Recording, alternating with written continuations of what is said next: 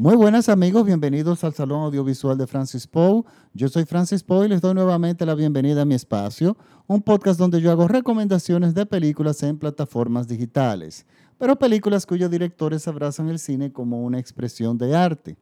Para esta semana les traigo una recomendación de la plataforma de Netflix.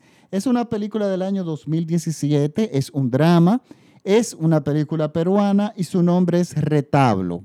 Es una coproducción entre Perú, Alemania y Noruega. Está dirigida por Álvaro Delgado Aparicio y protagonizada, eh, protagonizada por Magali Solier, Amiel Cayo y Junior Bejar. Miren, esta película le fue muy bien en, en, los festivales. Le fue muy bien en el Festival de Berlín, en Sundance, en el Festival de La Habana, en, en los BAFTA, en muchísimos festivales importantes. ¿Y, qué es retablo? Ante todo. Miren, esta película no llegó a la República Dominicana, ante todo quisiera decirle eso, y, es ahora cuando yo realmente la vengo a ver, sí había leído algo sobre ella, pero ahora fue que esta película realmente llegó a la, a la plataforma de Netflix, afortunadamente, y yo creo que es una película que todo el mundo tiene que ver, porque si hay algo que es arte en el cine, es esta película.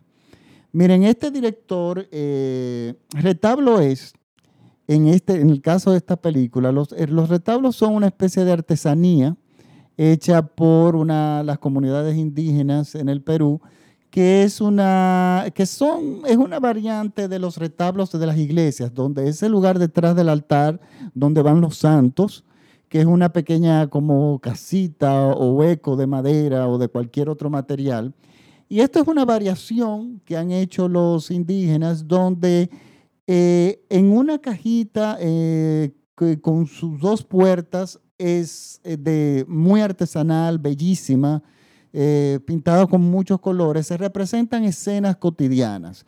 Pueden ser escenas religiosas, con, hechos con figuritas hechas con una especie de masa que hacen con, las, con la papa y le dan colores y son situaciones, eh, escenas, estampas regulares de su cultura, un día de fiesta o un, algo religioso o, una familia en un día de fiesta, o sea, realmente eh, puede ser cualquier motivo.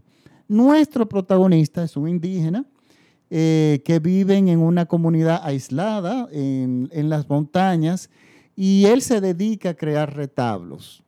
Eh, y los hace bellísimos y, tiene, y se venden muy bien entre los turistas en el pueblo, que él tiene que vive lejos del pueblo, pero él cuando hace sus retablos los vende y le va muy bien. Y, está, y tiene a su pupilo, que es su hijo, su único hijo, que le habita una gran devoción a su padre. O sea, no solamente lo admira como artista y quiere aprender el oficio, y el padre está dedicado a enseñarle y, dedica mucho tiempo, pasa todo el tiempo con su hijo, y hay una estrecha relación. Hay un amor muy profundo entre ese hijo, eh, entre ese padre y ese hijo. Ese hijo adora a su padre y lo admira. Y es entró en en este ambiente, en esta comunidad eh, remota, eh, muy conservadora, eh, que se desarrolla la película. Entonces, este director duró mucho tiempo escribiendo el guion. Este es un guion que a mí me sorprendió, que a pesar de lo sencilla de su historia, es muy cuidado, meticulosamente cuidado. Se ve que el director pasó mucho tiempo trabajando los personajes, eh, trabajando la historia. El director se, eh, se, mudó a vivir con los eh, retablistas, o sea, todas las personas que hacían ese, tipo de oficio, y se fue empapando durante un periodo de tiempo. duró mucho tiempo, de hecho, en eso. Y realmente su oportunidad vino cuando, para hacer esta película, cuando en Sundance em, él envió un corto que creo que ganó y resulta que, bueno, consiguió a conocer incluso a Robert Redford. Eh, Robert Redford lo puso en contacto con las personas que tenía que contar eh, los puso en unos talleres eh, con grandes guionistas donde él pudo pulir ese guion todavía muchísimo más. Y no solamente la parte textual del guion, sino la parte visual del guion. Evidentemente, el trabajo que él fue muy bien asesorado, sus profesores evidentemente fueron estupendos, porque esta película se narra, a pesar de que está hablado en quechua, los diálogos eh, son una parte importante de la película, pero la belleza visual y la narrativa visual es realmente el poder, lo poderoso de la película.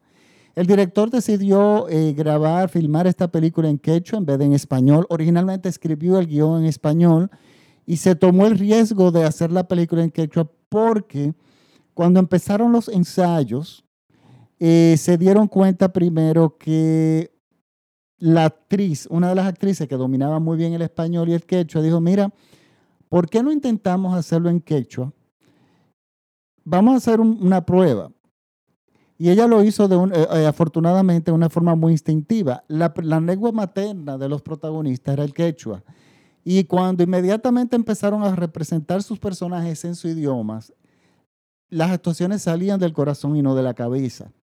Entonces el director se tomó ese riesgo, habló con los productores que quisieron matarlo con ese riesgo de, de hablar una película en quechua, eh, de filmarla, pero que también las complicaciones que eso lleva si el director no habla la lengua.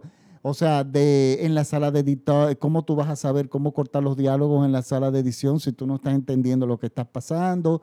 Y todo, pero bueno, al final todo resultó de maravilla. Yo no hablo quechua, pero la naturaleza con que se desenvuelve la película en ese idioma nos llega. Y cómo se funden los personajes con las imágenes, los diálogos y, y la naturaleza de la historia se funden muy, se fusionan muy bien. Ahora, ¿de qué trata esta película. Miren, yo no puedo hablar de esta película sin entrar en spoilers, o sea, sin contarle algo de la trama, que es importante ah, para mí, tiene un valor de que ustedes lleguen a la película sin esa, esa información. Por lo tanto, yo les voy a pedir que se detengan en este momento en el podcast, vean la película y retomen el podcast a partir de, de después de que yo, después de que vean la película porque no quiero, para yo poderle decir por qué yo aprecio esta película, le estaría, tengo, me veo forzado a contarles el argumento y, le, y algo, y por, por, supuesto, mucha de la magia de la película se evaporaría y ustedes ya no, no, no van a ver la película de una forma objetiva. Por lo tanto, vamos, eh, les pido que hagamos una pausa y eh, luego de que vean la película, pues continuamos. Bueno, vamos a asumir que ya han visto la película.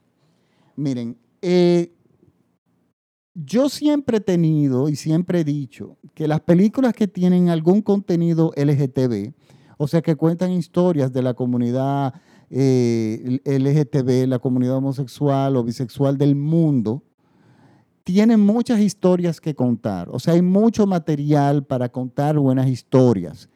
Sin embargo, no siempre ha sido así. Son muchísimas películas que yo he visto que tocan los temas LGTB, que son películas muy banales. Hay películas muy buenas, buenísimas, porque no todo es así.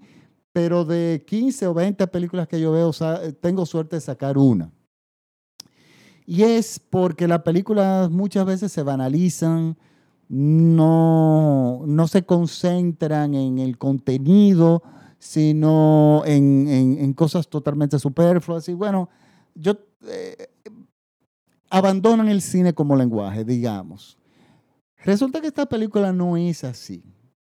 Esta película es, primero, en los, en, una, asumimos que es en, la, en, la, en una película rural en Perú, cuya, cuyos protagonistas son indígenas, muy conservadores, en una sociedad eh, muy tradicional contar esta historia, un, tema LGTB es difícil porque tú tienes que ver cómo yo voy a contar esta historia con personas que ni siquiera hablan de eso, que no se toma no toca el tema de la homosexualidad.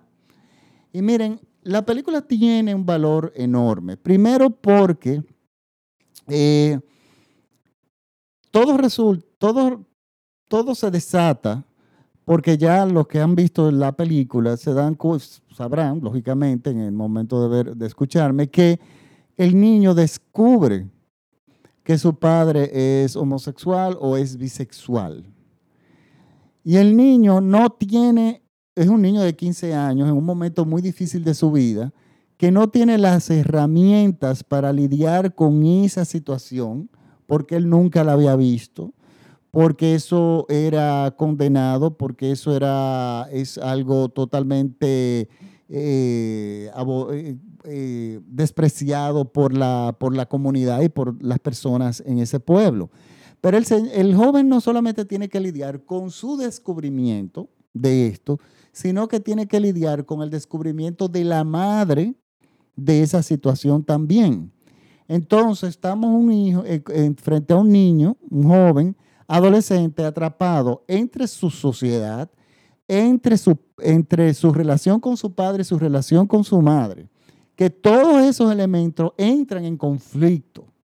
Y él no tiene las herramientas de decir, eh, yo puedo con, eh, o sea, yo vamos a lidiar con esto, eh, vamos a, poner las cosas claras, o, o, cualquier otro tipo de posición, porque simplemente no tiene la información.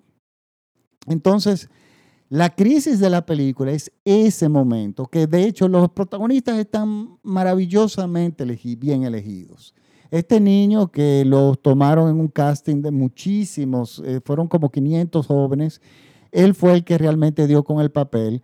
Y como es un tema tan complicado, el director tuvo que hablar con los padres del niño. Y, los, padres se sintieron muy disgustados sobre ese tema porque ellos decían que eso no se hablaba, que eso no se decía, lo que de hecho planteaba la película. Y, pero los padres abrieron una puerta y esa puerta fue deja que el adolescente decida. O sea, dejen que nuestro hijo decida. Eso va a ser decisión de él y él tiene que estar claro de las consecuencias que va a tener representando ese papel.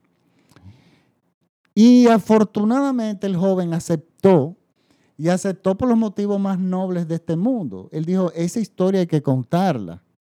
Eh, porque claro, él se le explicó absolutamente bien qué papel y cuál era, qué era lo que iba a interpretar. Y él, y él dijo que sí, que y él aceptó con muchísima madurez el tema, el, su personaje. Y lo hace de una forma maravillosa. Y es que yo siempre he dicho esto en el cine. El cine busca el personaje. Si de repente ese joven nunca vuelve a hacer una película otra vez, eso no le quita mérito absolutamente a la película. Queda inmortalizado en esa película. Por eso muchísimos actores que me dicen, no, yo tengo 30 años de experiencia y sí que yo que las producciones de cine, sobre todo el cine, el teatro no tanto, pero el cine, busca el personaje. Y si usted es ese personaje, es muy probable que usted haga esa película y más nunca vuelva a hacer otra. O si lo descubren y usted está interesado y realmente tiene talento, pues bueno, se puede desarrollar como ha pasado en muchísimos casos. Y este, el caso de estos adolescentes es uno de ellos. Es una, una actuación muy difícil porque él no puede expresarle de forma súbita ni faltarle respeto a su padre de forma súbita, primero por el respeto que se les tiene a los padres en esa cultura, eh, y además porque es su profesor, o sea, ve, en su padre una, una figura de autoridad. Pero por otro lado, él tiene un gran amor que le sabe que tiene sobre su tiene a su padre, que él no sabe cómo lidiar con esos tres elementos juntos, sumados contra la situación de que ha descubierto cuál es la verdadera sexualidad de su padre. O sea, en un tema que no se habla, pero que le está creando un gran conflicto. Y es de esto que se trata la película. Y una de las cosas bellísimas de la película, bellísimas, porque es una cosa eh, que usted habrá notado, y es que al final y, esto, y claro, ya esto sería spoiler, spoiler, pero vamos, estoy asumiendo de que ya ustedes han visto la película a partir de este, de este momento. Vemos que el joven, lógicamente, la madre decide abandonar al papá porque ella también está en todo su derecho de no vivir, una, vivir con una persona que está viviendo una segunda vida, eh, una, una doble vida. De repente, claro, esta persona no tenía opción en la cultura que él se desarrollaba, pero ella decide abandonarlo y se va y quiere llevarse al hijo y el hijo dice, dice, pero yo no lo puedo dejar solo. Y es que aquí es que viene la diferencia, Y aquí es que viene lo hermoso de la película.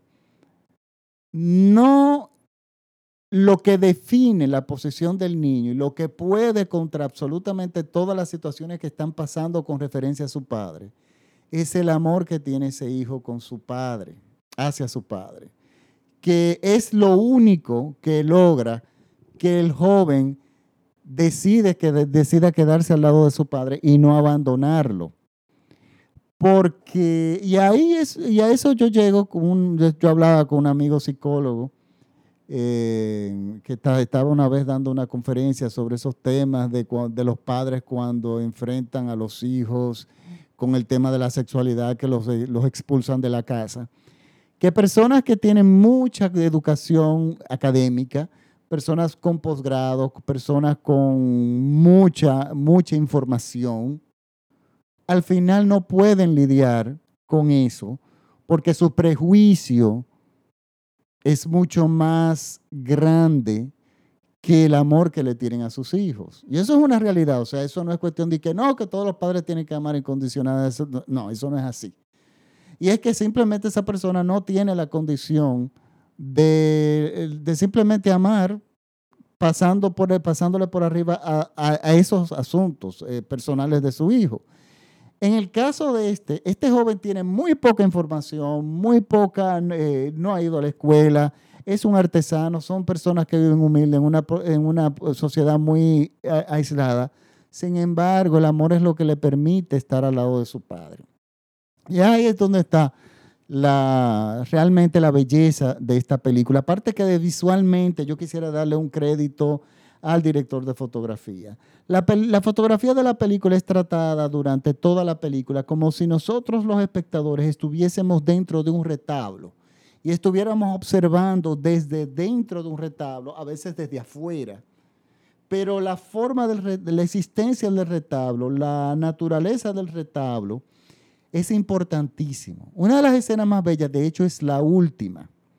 Eh, en la última escena, cuando él hace aquel bellísimo retablo para enterrar a su padre con el retablo, la última escena que vemos es que el chico se pone una mochila, se pone un sombrero y cierra la puerta de su casa. O sea, y esas puertas son iguales a las de los retablos. El último retablo es el joven en sí, que solo sale a enfrentar el mundo. Señores, es una película llena de imágenes que son poéticas. La iluminación es una cosa bellísima. El director de fotografía es Mario Bacino. Hay que darle un crédito y, y, muchos aplausos porque realmente la película, cada escena, cada detalle, la escenografía, el diseño de producción, el vestuario, eh, el, contraste de, las, eh, de los bordados de las telas tradicionales que utiliza con, la, con el juego de luces. Señores, la película perfecta, es una película que es una obra de arte pensada de cabo a rabo. Eh, es, mi, señores, es mi recomendación de la semana. Esta película es realmente maravillosa. Es una película que puede ver todo el mundo, porque no tiene, yo diría que cualquier adolescente ya podría verla, no tiene escenas así eh, escandalosas ni para nada, todo es poético, todo hecho con mucho respeto, con muy buen gusto. Y es una película que realmente yo recomiendo sin, pensarla sin pensarlo dos veces. Eh, les recuerdo que este podcast es escuchado por todo México vía radiola.com.mx. Mis podcasts también pueden escucharlos ahí. Ellos lo cual está disponible siempre en Radiola. Y les recuerdo a mis amigos de México y de bueno y del resto del mundo que me pueden seguir en mi página de Facebook. Mi página de Facebook se llama el Salón Audiovisual de Francis Poe. Ahí yo incluyo cuelgo los enlaces de la película que recomiendo, pero también eh, incluyo muchísima información cinematográfica y algunos chistes personales de vez en cuando. Eh, yo les doy las gracias nuevamente por la sintonía. Eh, gracias a ustedes hemos podido seguir eh, poco a poco creciendo a través de los años, eh, sabiendo que hay personas que no les gusta el tipo de cine que normalmente yo recomiendo, pero bueno, hay público para todo y esto me lo, me lo ha probado. Eh, yo tengo seguidores ya en el mundo entero que gustan del buen cine y las plataformas digitales nos unifican. O sea que Muchísimas gracias por la sintonía. Me despido hasta la próxima semana. Recuerden que la película se llama Retablo, asimismo en español, y está en la plataforma de Netflix. Así que, chicos, jóvenes, adultos y mayorcitos, nos vemos hasta la próxima semana. Chao.